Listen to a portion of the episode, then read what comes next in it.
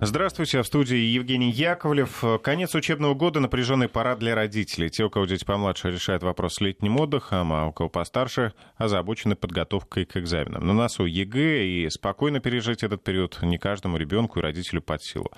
Сегодня в программе «Витаминка» будем говорить о подростках. Гость студии врач-психиатр высшей категории Александр Михайлович Федорович. Здравствуйте. Доброе утро, здравствуйте. А слушатели могут присылать свои сообщения через WhatsApp и Viber по телефону плюс 7 903 170 63 63 и телефон для звонков в эфир 232 1559, код города 495. Ну, начнем разбирать ситуацию. Для всех ли детей экзамены — это большой стресс? Я вот не помню такого стресса. Да, да, да, да однозначно экзамен экзамен это всегда стресс, а, и не только потому, что это необходимость а, в какой-то четко очерченном пространстве, в какое-то очень четко очерченное время продемонстрировать какие-то знания, но и хотя бы потому, что этому придается такое сверхзначение. Ведь от того, говорят нам взрослые, в том числе и педагоги, от того, как ты сдашь, э, как ты напишешь, вот как ты себя заявишь, проявишь, будет зависеть фактически твое будущее. Сейчас ты автор своей судьбы, а, и вот эти фразы, они естественным образом влияют на всех, а, кого они касаются напрямую. Ну, ну, я имею в виду и самих экзаменуемых, и, к несчастью, их родителей, которые в этой части обеспокоены сильно больше, ну, ровно потому, что они прожили э, некий период жизненный, и знают, насколько это важно э, хорошо сдать экзамены. К счастью, знают не все, но позиционируют в абсолюте, что вот э, если ты хорошо учился, хорошо сдал экзамены, то уж теперь-то в жизни точно у тебя устроится все э, замечательным самым образом. Ну и в противном случае, конечно, ждут э, страшные проблемы, неподъемность, ну и, в общем-то, такое ну что, медленное умирание, наверное, вот так. Я думаю, что нужно здесь с элементами фатализма подходить к разъяснению ситуации. В том случае, если не сдал экзамен, ну, значит все. Все, жизнь, все, жизнь, жизнь остановилась. Абсолютно, по крайней мере, э, ну, если еще не остановилась, то в следующем году можно пересдать. ну, или там через год. Ну, как должны вести себя родители? Как они сами должны относиться? Как настраивать ребенка? Вы знаете, здесь нужен баланс баланс между э, страхами и запугиваниями, баланс между идеей как-то вот э, активно помогать и баланс между такой сложной конструкцией, как не мешать. Потому что желание все обустроить в лучшем виде это э, фактически э, выливающееся в такое, знаете, пространство обустройства. Вот я знаю, как лучше, ты э, я имею в виду экзаменуемый, обучающийся, ты винтик, мы тебя, значит, вкручиваем вот сюда вот в кресло, и ты должен поступать вот так, вот так и вот так, и никаким иным образом, потому что мы лучше знаем как, независимо от того, что ты об этом думаешь и как ты себя чувствуешь. Но нужно же доверять своему ребенку. Он же учился сам все эти 11 лет. А это очень непростая задача в принципе доверять. Это же э, однокоренное слово верить, вера. То есть верить в своего ребенка.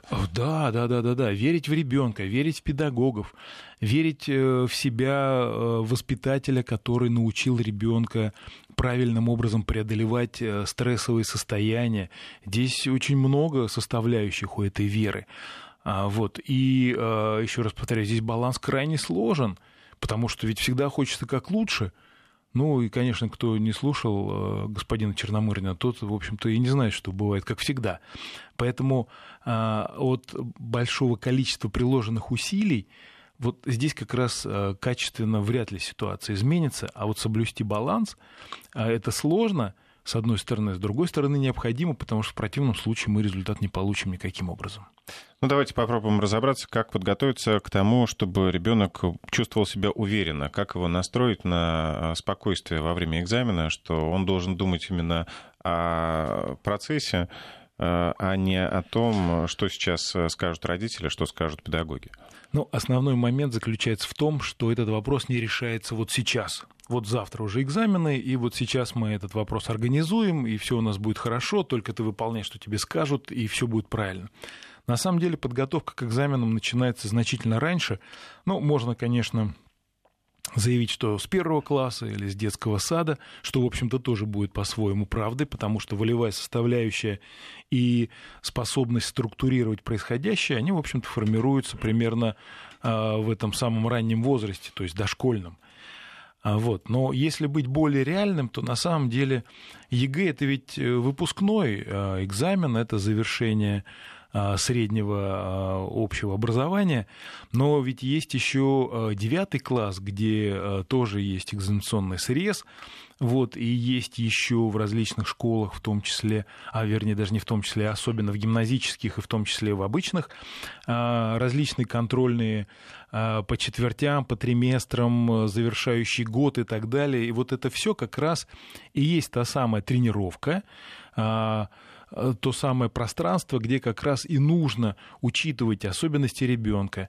Я имею в виду, э, в частности, физиологические, то есть инертность его эндокринной системы, лобильность его нервной системы, особенности формирования психической составляющей, характера, темперамента и так далее. Звучит, конечно, впечатляюще, но на самом деле учитывать это необходимо хотя бы в общих чертах. Но там легко возбудимый ребенок или нет, тонко чувствующий, реагирующий на критику, а тем более наказание, или чуть-чуть по ну, скажем так, потолще, поплотнее, поувереннее в себе, способный подстаивать какие-то свои идеи. Вот, то есть это все а, на самом деле родителям известно, и если а, вот я, например, задаю а, им вопрос на встрече, а вот опишите вашего ребенка, вы знаете, ну, точность описания совершенно впечатляющая. И это означает что? Что мы про своего ребенка знаем все, но не учитываем это. А на экзамены идем мы сами, а не ведем нашего ребенка, понимаете? И вот здесь возникает а, некий диссонанс, потому что, в принципе, с одной стороны, конечно, ребенок носитель наших особенностей генетических, конечно, он носитель наших особенностей воспитательных, но вот этот момент, кто идет на экзамен, э, я родитель или я ребенок, здесь возникает э, большой вопрос. Поэтому тема настройки на экзамен, она не, не супер страшная, она не, не, не весть какой сложности, но она требует внимания и, наверное, требует чуть-чуть больше времени для этой самой подготовки к подготовке, наверное, так можно сказать. В идеале, если этим начать заниматься в течение года, а может быть э, годом раньше, а, проведя анализ э, знаний, э, может быть, пообщавшись с педагогами, которые обязательно вам скажут, что ваш ребенок может учиться значительно лучше, но немножко лениво. Это классическая фраза, она носит такой стимульный характер. Звучит она, как правило, в адрес всех родителей без исключений, особенно если речь идет э, о разговоре с классным руководителем.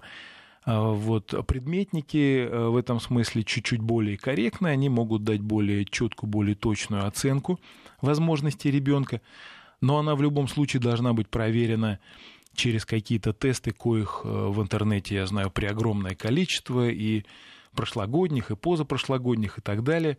А, не надо стесняться привлекать для этого экспертов, которые могут провести с вашим ребенком а, пробный экзамен и выдать вам совершенно четкий результат, э, не только понятийный, но и а, определяющий вектор – ну, какие из предметов требуют чуть большего внимания.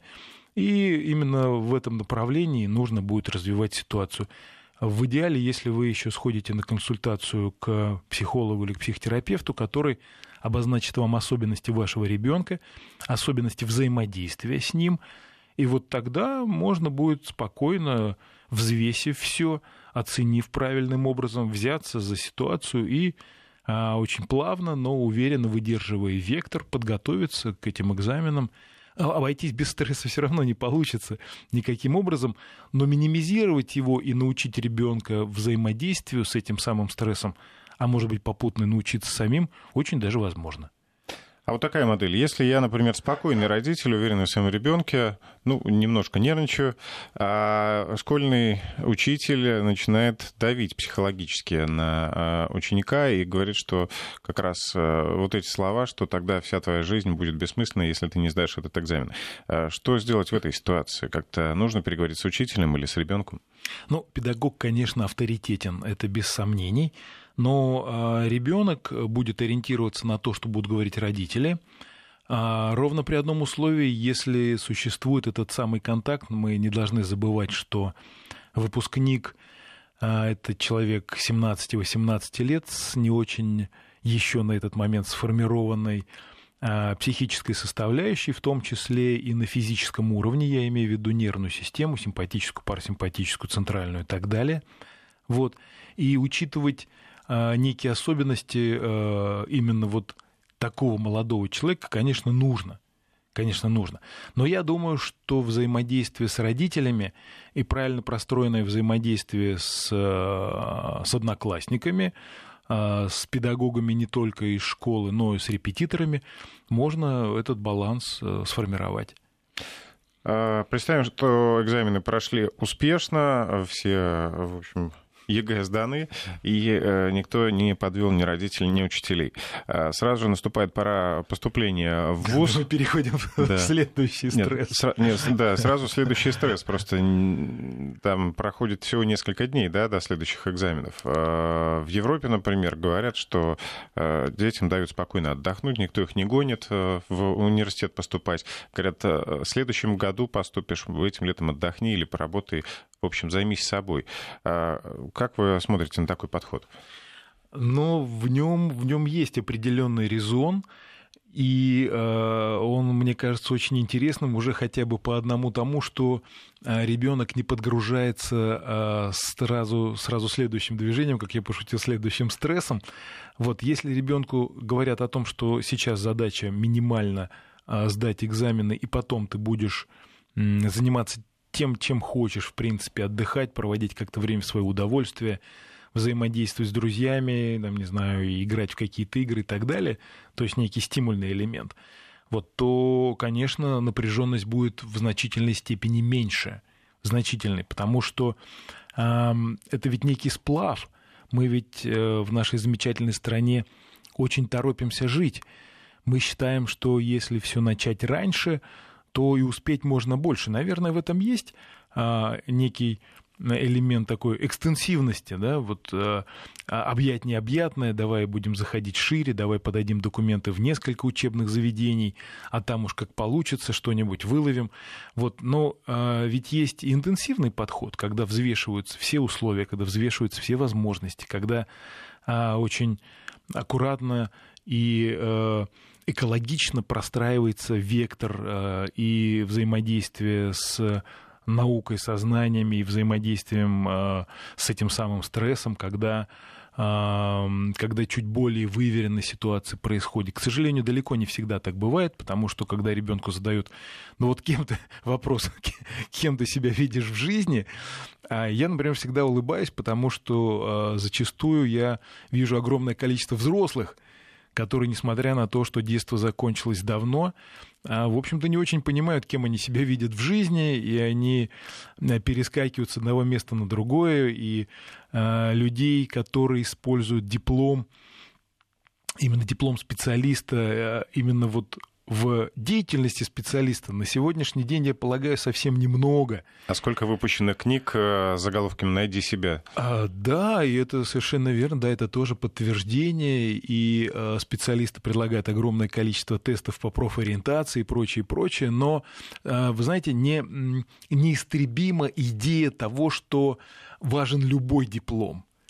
Но вот диплом, вот ты его получи, говорят нам родители, вот ты вот, а потом уже будешь как хочешь, да? А То подростки это... отвечают, все равно он будет пылиться на полке. Ну, по, по большому счету, да, и а, мне часто приходится с этим сталкиваться, и очень трудно донести до подростка идею о том, что родители хотят как лучше, потому что родители воспринимаются, ну, если не врагами, зачастую то людьми, которые подавляют унижают, уничтожают, не, не понимают э, вот эту тонкую подростковую душу и прочее, прочее.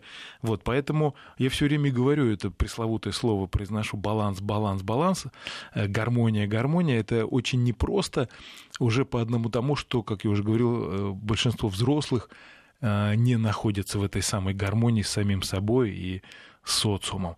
Поэтому, если я не умею сам, то как я научу другого. Тут ведь э, железное совершенно правило, почему я и голосую за то, чтобы привлекать э, специалистов самых разных, и педагогов, и психологов, и если нужно, врачей медицинского профиля, а, врачей, специалистов, врачей медицинского профиля. Вот. А, ровно потому, что ситуация непроста, непроста именно на физическом уровне, и а, нам известны случаи, когда детей, они все равно дети, даже если им уже 18, и по закону как-то они уже не очень дети, но структурно, физиологически они дети. И мы знаем такие случаи, когда детей после экзаменов вообще увозили на скорой. И это такие иллюстрации.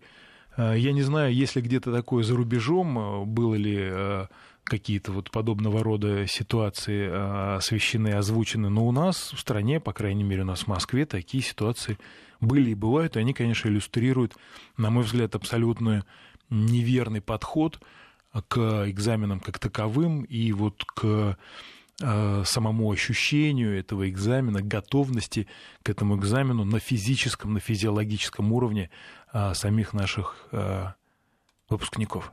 Вот справедливое замечание от слушателей. Парнем-то грозит армия. Какой же может быть год ожидания после школы? после 11 класса, после выпускных экзаменов. Да, это такая страшилка есть. Кому-то предстоит идти в армию, кому-то нужно поступить в ВУЗ и быстренько выйти замуж. Понимаете? А, ну, как тут подойдешь? Ну, давайте тогда в 5 отправлять детей. Давайте тогда а, обратимся к законодательному собранию с просьбой а, призывать в 19 лет. Я не думаю, что это прям будет какая-то колоссальная разница. 17, 18, 19. Да, такое существует, да, опасения такие есть. А потом я... будет еще обиднее. В 25 отправиться, например, в армию, когда ты уже закончил вуз ну, и э, да, нашел и, работу. И, и такое есть, но мне кажется, что вот, вот здесь как раз чем раньше, тем не лучше. Тем не лучше идея сэкономить какое-то время а, для того, чтобы для чего? для того, чтобы нагрузить ребенка одним годом раньше. Вы знаете, если, если сравнивать ситуацию оценочно ребенка одного года и двух, да, это же колоссальная разница. Там, например, 6 и 7, а, она не столь велика, но она тоже есть. А вот 17, 18, 19 уже не так ярко. Я уж не говорю о 90, например, и 110. Там ее практически нет. Так вот, это я про что? Про то, что отправить ребенка в 5 лет, в 6 лет или в 7 лет в школу, это как говорят в известном месте, три большие разницы. И вот здесь я бы, наверное, и не стал торопиться. Идея а, отправить ребенка раньше, а, она, к сожалению, несет на себе проблему а, нагрузки преждевременной. Ведь не просто так э, эта цифра 7 лет появилась. Не от вольного ее а, ввели на законодательном уровне. Вот. А э, печаль родителей велика, если им говорят, что ваш ребенок, например, не готов или что-то с ним происходит такое а, не очень хорошее с точки зрения медицины, ребенка отправляют в школу в 8 лет, вот, а, и как-то вот на него уже смотрят искоса, как будто с ним Э, что-то сильно не так. Но вот мне кажется, что в этой части спешить нельзя, и вот те способности, э, которые мы э, ребенку прививаем, и которые с радостью у него наблюдаем, то есть готовность и умение читать, писать и считать еще до школы, на самом деле для ребенка заканчиваются большой проблемой, потому что далеко не все так приходят в школу, умеющие все это делать, может быть, уже знающие таблицу умножения или что-то еще. И вот тогда ребенок, имея такой навык, который по уровню, наверное, может быть приравнен к третьему классу, к переходу из младшей а, в среднюю школу, вот мне кажется, это, это тоже может быть проблемой, потому что ребенок сидит на уроке, скучая, э, глядя в окно, не очень понимая, что происходит, потому что он уже все это дело освоил. И вот этот диссонанс, он может дать, к сожалению, как раз обратную реакцию. То есть замедление в да да, ребенок, начи... да, ребенок начинает тормозить, нет необходимости э, прилагать большое количество усилий. Домашнюю работу можно сделать не торопясь за переменку э, э, которая между уроками и так далее. И вот это формирует некую инертность. Поэтому учитывать особенности программы – той самой школы, в которую ребенок будет отдан, а, без сомнения очень важно. Я уверен, что есть школы, где я такие видел э, вступительные тесты, мне родители показывали, где все перечислено это мало для того, чтобы поступить в первый класс. Это школы с различным уклоном. Например, языковые школы уже требуют, ну, если не беглые речи, то, по крайней мере, определенного количества, там, например, трехразрядное число знания а, слов этого самого языка, вот, а, требует определенные а, социальные навыки от ребенка и так далее, и так далее. Мы пожимаем плечами, говоря об акселерации, о том, что детям предлагают все более и более сложную программу, лишая их детства. Но на самом деле речь ведь идет о чем? О том, что на этом этапе выбор осуществляет родитель.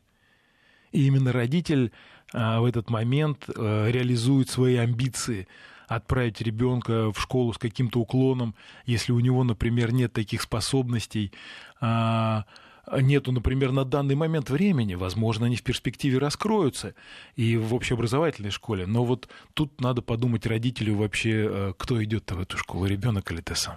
Ну и потом также продолжается та же история с э, поступлением в университет и Абсолютно. так далее, с поиском работы и с э, Абсолютно. личной жизнью в том числе. Вопрос от слушателя. Э, сыну 12 лет не хочет ходить в школу. Не могу его отправить. С большим трудом ходит без настроения. Учиться да. не хочет. Что делать? Не да. знаю. Это 12... как раз вот тот случай, когда ребенку стало скучно, или там, а, конечно, нет, нет, нет, нет, нет, это, это немножко другой случай. 12, 13, 14 — это возраст одного из пубертатов, то есть гормональных кризов, Э, которые ребенок переживает э, в процессе развития своего организма, это как раз возраст, когда начинается очень много различных физиологических процессов, и чаще всего родители, знаете, как говорят, э, закончил класс там предыдущий, например, в 12 лет с ростом 110, а пришел в следующий в 13 лет с ростом 140, понимаете? Вот, вот это классика. В этот момент, особенно у девочек, происходит огромное количество физиологических перемен эндокринных, и вот этот пубертат, то есть э, всплеск э, гормонов, всплеск всех процессов физиологических, даже, наверное, всплеск это слишком нежно, я говорю, это цунами, которое в этот момент ребенок переживает, оно не позволяет ему быть адаптивным. А, и сейчас э, такая тенденция так называемому патологическому кризу, вот именно 13-летнему, а, очень серьезная проблема. И отнестись к этому нужно, на мой взгляд, чуть более сдержанно. А в каком смысле сдержанно? Я не говорю о том, что нужно закрыть на это глаза и не предпринимать никаких действий. Но э, чуть сдержанно это значит э, подготовиться. Не надо точно паниковать. Однозначно, совершенно, да, это очень справедливое замечание. Паника здесь будет только мешать, но об этом нужно подумать чуть раньше. То есть взросление ребенка, оно не ступенчато, оно ступенчато для а, зрителей, для родителей, а на самом деле оно начинается чуточку пораньше, и, соответственно, быть внимательней к ребенку нужно не в 13, когда все началось с вышибания дверей и отсутствия по ночам, а вот, наверное, когда он действительно начинает расти, мы покупаем ему очередную одежду или очередную обувь другого размера большего. Ну что ж, э, тогда плавно мы перетекаем с вами в тему проблем тинейджеров. Будем говорить о трудностях подросткового периода сразу после выпуска новостей. Если у вас есть э, свои вопросы, напомню, что у нас в студии врач-психиатр высшей категории Александр Михайлович Федорович. Телефон э, для звонков в эфир 232-1559 и сообщения можно присылать на WhatsApp и Viber плюс 7 903 170 63 63. Вернемся к подростковой теме после новостей. you Итак, мы возвращаемся в студию. У нас в гостях врач-психиатр Александр Федорович. Мы говорим сегодня о проблемах подростков. В предыдущей части мы уже обсудили о том, как подготовить э, своего ребенка и себя к выпускным экзаменам или просто переходным экзаменам, в общем, к испытаниям по школьной программе, институтской тоже. Ну а теперь будем говорить вообще, почему э, иногда с подростками бывает трудно. Как вы уже э, заметили, что 12 лет 12-летний возраст, это уже возраст пубертата, и продолжается он до какого периода? Ну, а, как правило, 2-3 года вот таких вот сложных взаимоотношений с ребенком, которые... Выдохнуть можно будет где-то после 15. Ну, вы знаете, это зависит от, от, от восприятия родителей, ведь у нас нынче модно расти детей до пенсии. Вот, поэтому в зависимости от того, какая структура устройства э, в конкретной семье, мы и можем говорить о том, сколько будут с этим ребенком заниматься, а, в 12, в 13, в 18, но я хочу поставить акцент на слове «заниматься», потому что это очень непростое слово, и это может означать не совсем а, ребенку помогать. Иногда это может означать, я делаю все для того, чтобы мне было спокойней, и как в том анекдоте э, мама прожила свою жизнь, проживет и твою. Здесь вот этот момент очень сложный, очень важный. А, и, наверное, соблюсти баланс между правами ребенка на а, принятие каких-то решений и ответственностью за эти принимаемые решения довольно сложно. Довольно сложно. Поэтому, поэтому, наверное, если родителям кажется, что они не справляются, не надо затягивать ситуацию и ориентироваться на формулировки типа пройдет, перерастет и так далее, потому что зачастую пубертат выявляет более серьезную проблематику, и определить ее без э, специалиста не представляется возможным. Поэтому не поленитесь зайти к школьному психологу, с педагогом поговорить, э, найдите в себе силы не реагировать на фразы типа «пройдет так у всех» э, и «перерастет». Э, может перерасти во что-то другое, может не пройти и может э, приключиться не так, как у всех. Поэтому в этой ситуации перестраховаться будет чуть-чуть более правильно. И э, я бы, наверное, сказал, не ограничивайтесь одним специалистом, потому что, ну, по крайней мере, у нас в медицине есть такая формулировка, что два врача — это всегда три мнения.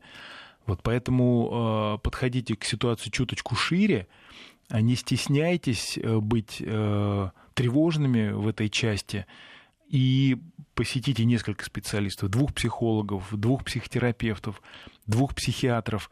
Именно психиатров не ограничивайтесь неврологами, потому что, к сожалению, на сегодняшний день неврологи не буду обсуждать э, их квалификацию, но то, что они не очень хотят заниматься неврологией, а хотят заниматься психотерапией, это сейчас такая общая тенденция. А почему про неврологов? Потому что они ярче всех, а так, по большому счету, и гастроэнтерологи, и кардиологи этим делом страдают. Поэтому э, возьмите за основу такую схему 2-2-2, и если вы э, получите, по крайней мере, в большей половине результаты э, схожие, то тогда можно будет, наверное, им доверять.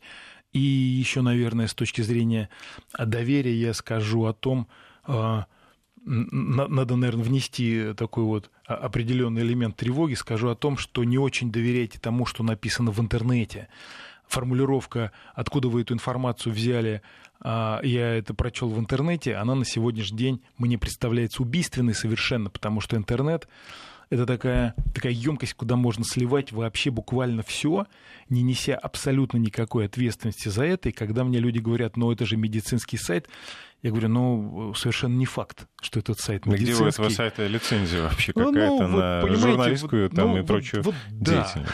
Да. Вот, поэтому не надо ориентироваться на интернет, правильнее ориентироваться на специалистов, и даже при условии, опять же, предвижу возражения наших слушателей, что медицина в загоне, педагогика тоже, да, это верно, а, но между тем... А, но ребенок-то ваш, он ваш единственный.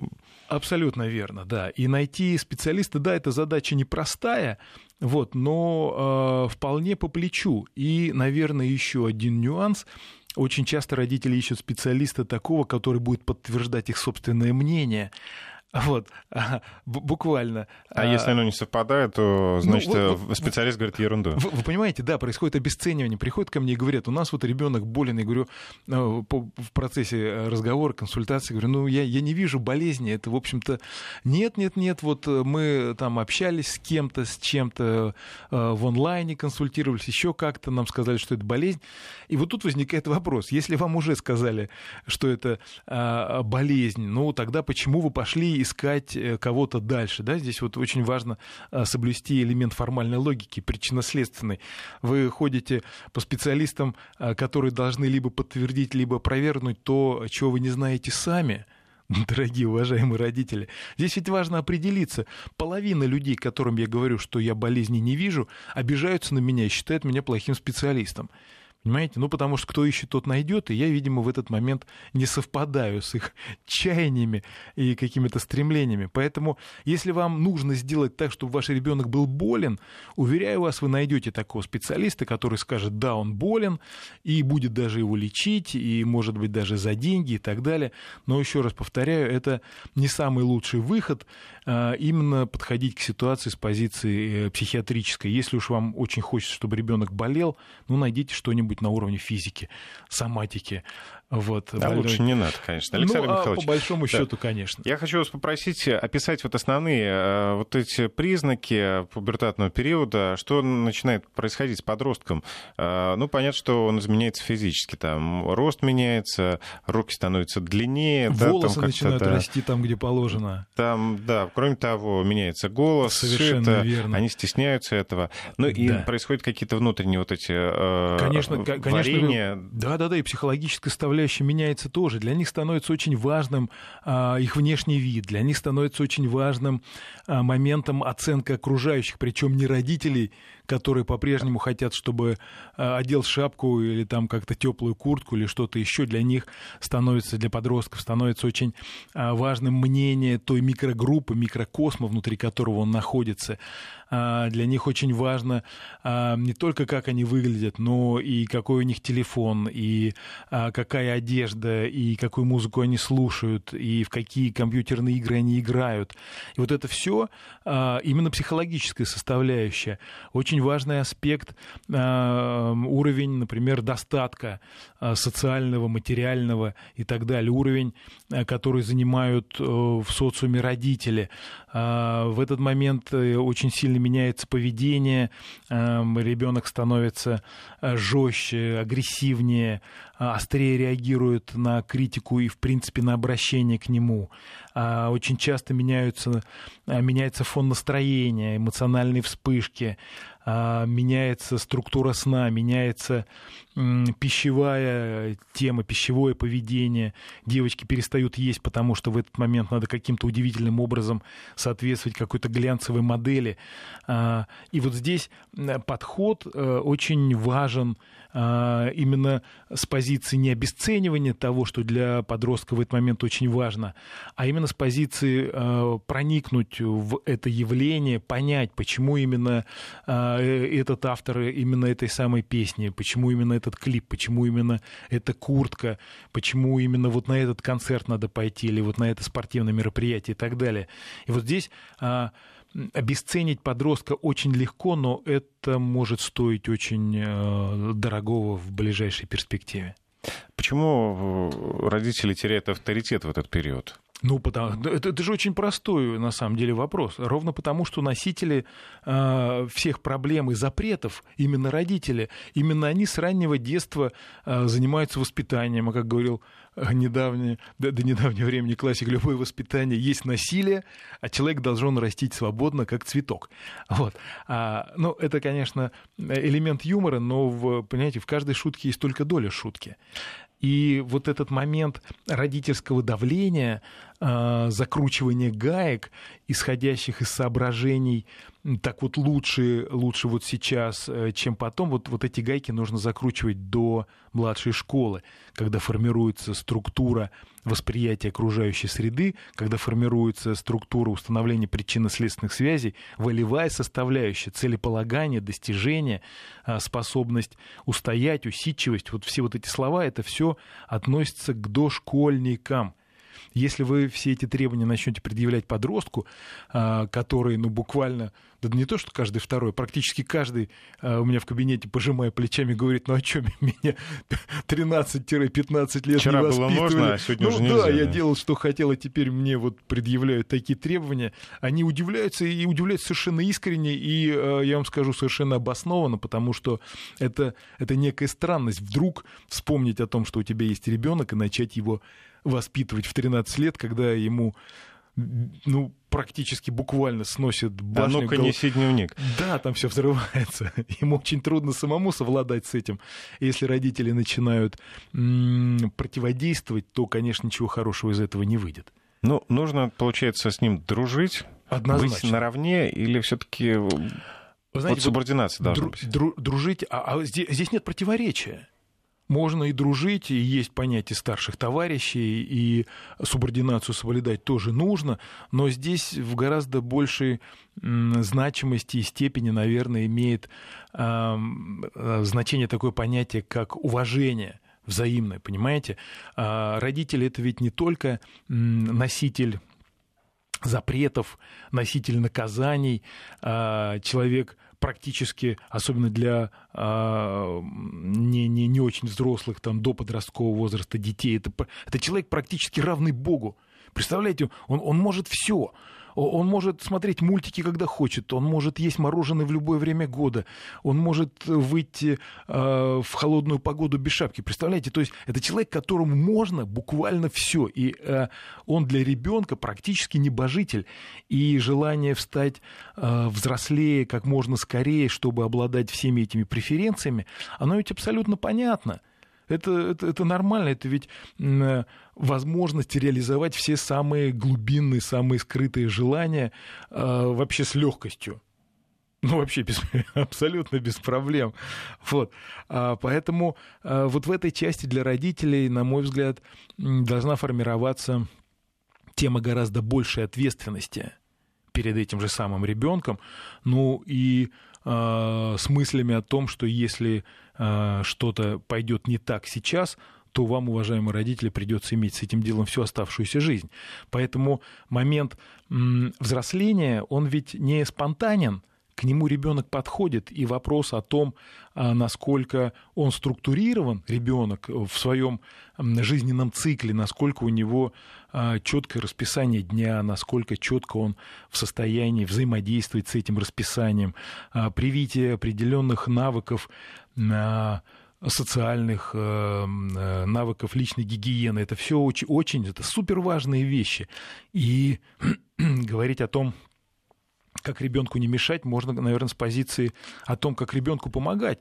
Например, правильный пищевой рацион, например, э, введение в пищу э, веществ, э, витаминов, веществ метаболического круга, которые улучшают обменные процессы, более внимательное отношение к физической, медицинской составляющей, то есть такие моменты, как диспансеризация, но они в обязательном порядке должны быть ежегодными, а лучше, например, два раза в году, потому что все у малыша все развивается настолько быстро, что отследить этот момент бывает непросто. То есть два, две диспансеризации в году это нормально, это немного, это не есть сверх включенность какая-то родителя в эту тему, это, это нормально. Ну и, конечно, развитие самостоятельности как одного из самых важных социальных способов и методов взаимодействия с окружающей средой абсолютно необходимо. Если у ребенка появляется неправильный авторитет, я имею в виду человек какой-то с улицы, хулиган, э, лидер плохой компании.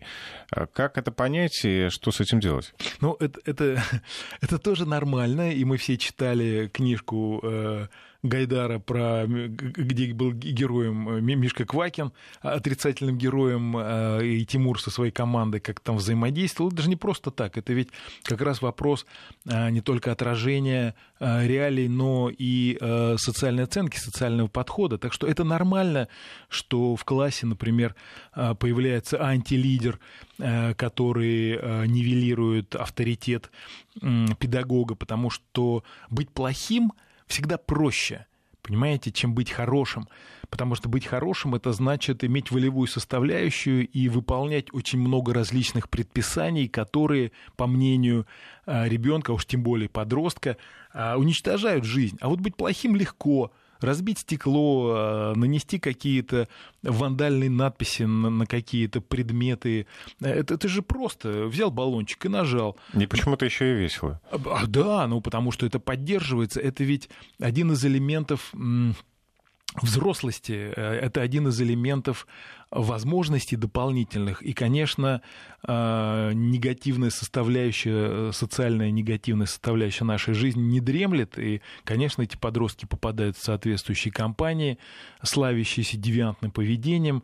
И, конечно, это большая социальная проблема для всей страны, как, например, это знаменитое АУЕ, э, совершенно страшные вещи, но, еще раз повторяю, это не случайности. Эти дети не случайны. Конечно, вот в этих компаниях, конечно, среди них есть и не очень здоровые с точки зрения психики, вот, но по сути, по своей, это носители возможностей, это носители некой внутренней свободы, когда ты можешь делать все, что хочешь, в частности, хотеть то, что делать запрещено а здесь есть возможность реализоваться. Так вот, а, это бывает, еще раз повторяю, не вдруг. И если ребенок дисциплинирован, но не по-армейски дисциплинирован, не по команде э, лег, отжался, там, э, присел, подпрыгнул, а вот именно с позиции э, сохранения его психического здоровья, его понимания этой самой значимости, этого самого здоровья, чего у подростков, собственно, практически и не встретишь. Вот. Это ведь задача наша, это задача родителей. Поэтому самое, самое сложное, яркое, мощное и необходимое воспитание а, для ребенка – это дошкола это дошкольный период, до 7 лет. 7 лет это ведь тоже пубертат.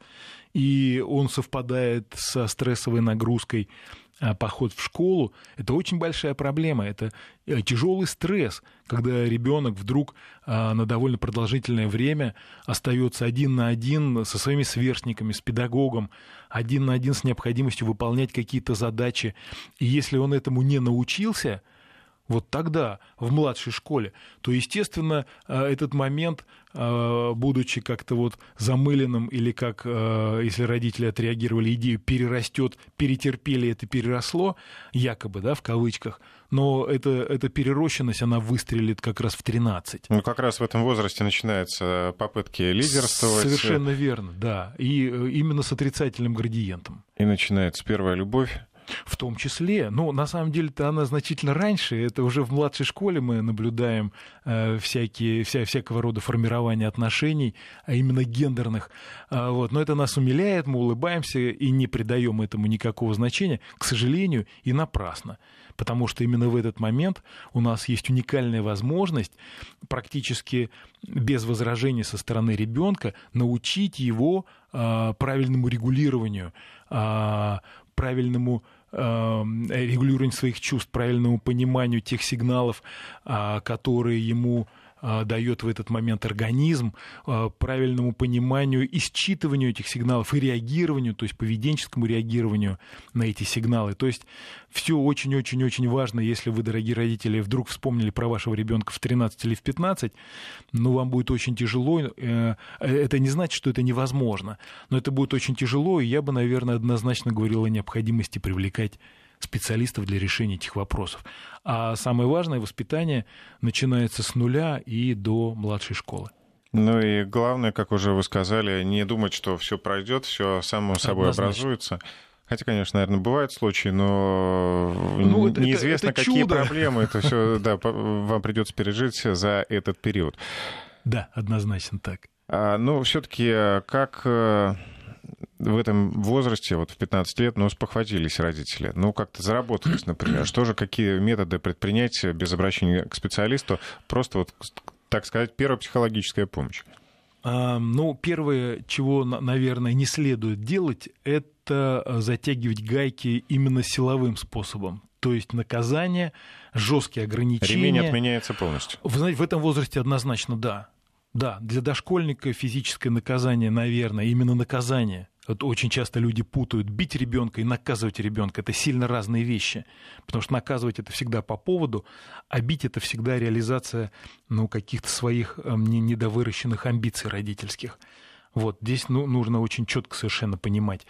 А, конечно, на подростка с ремнем ну, я могу вам сказать без преувеличения, что это может быть опасно, потому что э, в этот момент физические возможности, особенно если это мальчик, у ребенка, я вам скажу, могут сильно превышать ваши собственные.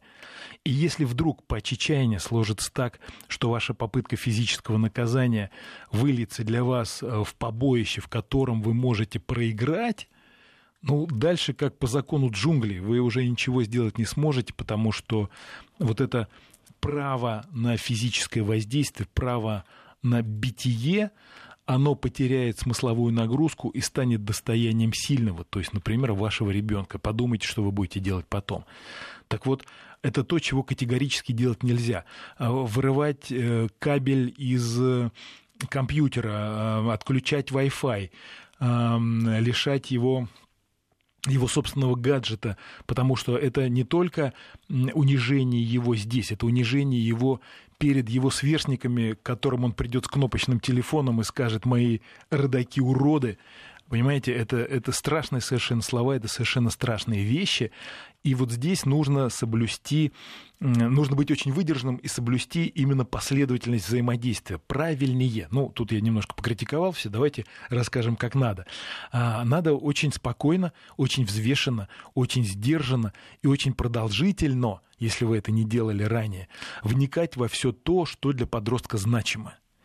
А, вникать в его компьютерные игры, вникать в его спортивные интересы, вникать в его музыкальные, творческие и так далее интересы. Предвижу возражения наших слушателей, которые говорят, я работаю на трех работах, и если я еще буду вникать в компьютерную игру а, моего ребенка, да, вот представьте себе, значит, вы не делая это раньше, заботясь исключительно о материальном, что без сомнений крайне важно, на мой взгляд, может быть, не очень верно распределили свои ресурсы в какое-то время. И вот сейчас, да, вам придется это делать, потому что если вы будете продолжать на трех работах, то вы получите четвертую у себя дома. Вот хорошее сообщение от слушателя из Крыма. Дмитрий, 40 э, лет, э, отец двух дочерей. Я считаю, что детей нужно искренне любить, разговаривать э, с ними, делиться своими мыслями и всегда помнить себя в детстве. В общем, практически все, что вы сказали. Напомню, что у нас сегодня в студии был Александр Федорович. Спасибо большое. Спасибо. И до новых встреч.